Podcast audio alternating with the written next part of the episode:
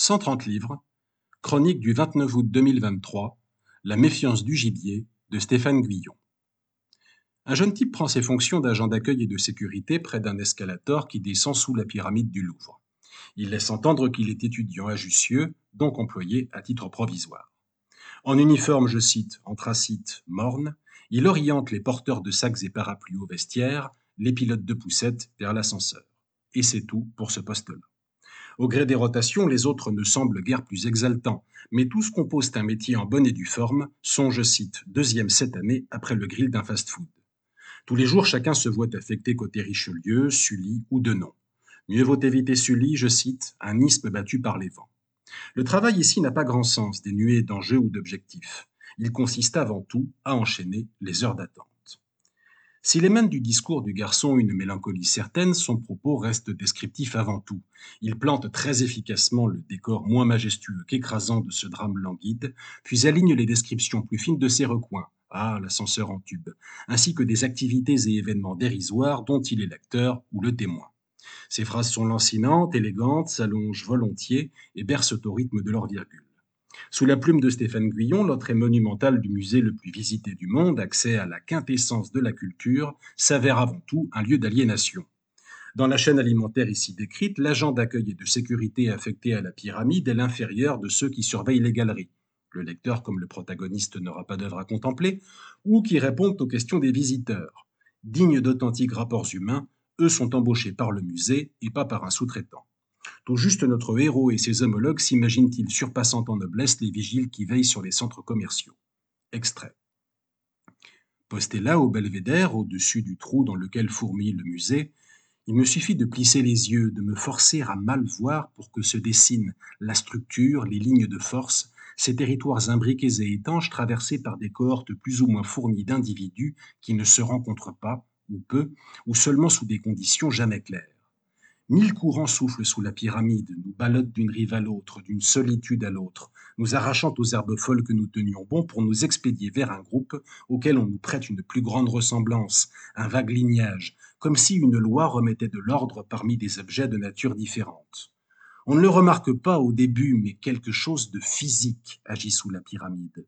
L'espace se distend, des parcelles apparaissent, des frontières se font jour et tracent des trajectoires que nous suivons par habitude, le long des murs, saluant les mêmes collègues, reliant les mêmes points invisibles qui nous tiennent à l'écart d'un voisinage dont nous apercevons pourtant quelquefois, confusément, l'enthousiasme.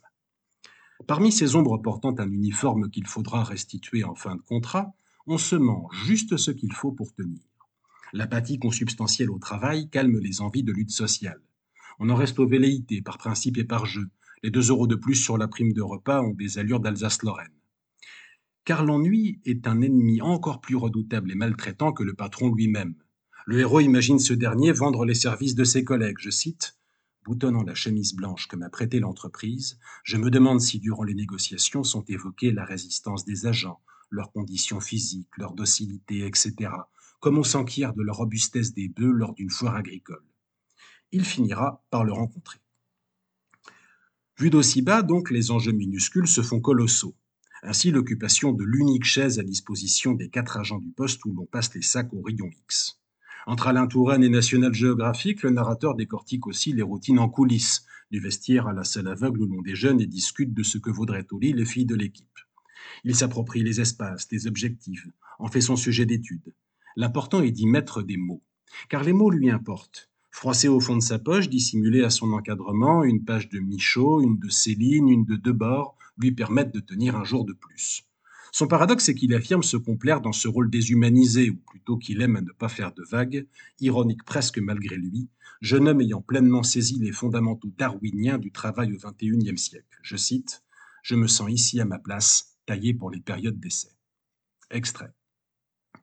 Contact froid, doux, caressant de l'aluminium brossé, surface lisse du verre, nervure du bois, peinture craquelée du dossier de la chaise, douceur des dalles polies, nervurées elles aussi, striées, sur lesquelles glissent les semelles, équilibre pesant des plots lestés à leur base tels des épingles piquant la toile d'un espace trop vaste, fatigué par tant de sollicitations inutiles, roulant, déroulant nerveusement le ruban dissimulé dans leur axe, par ennui.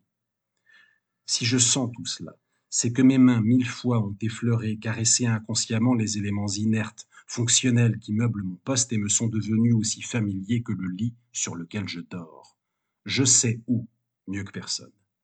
Parfois j'en viens à me demander si je n'ai pas avec les choses un lien plus intime encore qu'avec les êtres qui passent devant moi et dont je scrute les sacs au rayon X, réoriente les trajectoires, abreuve les cervelles d'indications pratiques, ascenseur, métro, toilette, qu'ils me croient moi plus que le plan qu'ils ont entre les mains me sidère. Et moi, leur ferais-je confiance? Aucun d'eux ne me paraît aussi fiable que le garde-corps de verre et de métal scellé dans la dalle, auquel je m'appuie et qui m'apporte un peu de soulagement. À ces milliers d'individus, je ne confierai pas le soin d'apaiser les douleurs de mon dos, alors mon chemin. Il y a des jours où je crois cela, que plus rien ne me lie à eux, des jours où ce que j'aperçois dans leur regard, quand eux ne me regardent pas, me démonte littéralement et me rapproche un peu plus du monde des choses. Pour s'occuper, le héros complète mentalement les biographies de ses collègues, de ses chefs, de sa logeuse, merveilleux portrait que celui de l'épouse d'un cardiologue qui préfère les paiements en liquide et dont il se réjouit de savoir qu'il contribue au bien-être de la fille étudiante en surpayant son placard à balai. S'ajoutent à ce bestiaire des clandestins de la cour du Louvre, tels Beau Sourire le vendeur à la sauvette ou un inquiétant receleur de livres piqués chez Gibert. La méfiance du métier connaît certes une progression et un dénouement à force de lectures subversives, sa conscience politique qui, je cite, geinte et se tortille d'une fesse à l'autre sur sa chaise, on dirait un embryon, finira par se manifester. Mais ce qui en reste des semaines après sa lecture est l'image de ces humains comme suspendus sous la base du polygone géant, exploités sans avoir à rien produire, à la fois méprisés et invulnérables, élément de décor qu'une formidable comparaison assimile au, je cite, algues géantes qui boisent l'Atlantique Nord. Dans une langue remarquable, sans sacrifier la forme romanesque à un propos misérabiliste ou démonstratif, Stéphane Guyon donne à découvrir tout un angle mort d'une réalité archi connue. On n'en demande pas beaucoup plus à la littérature.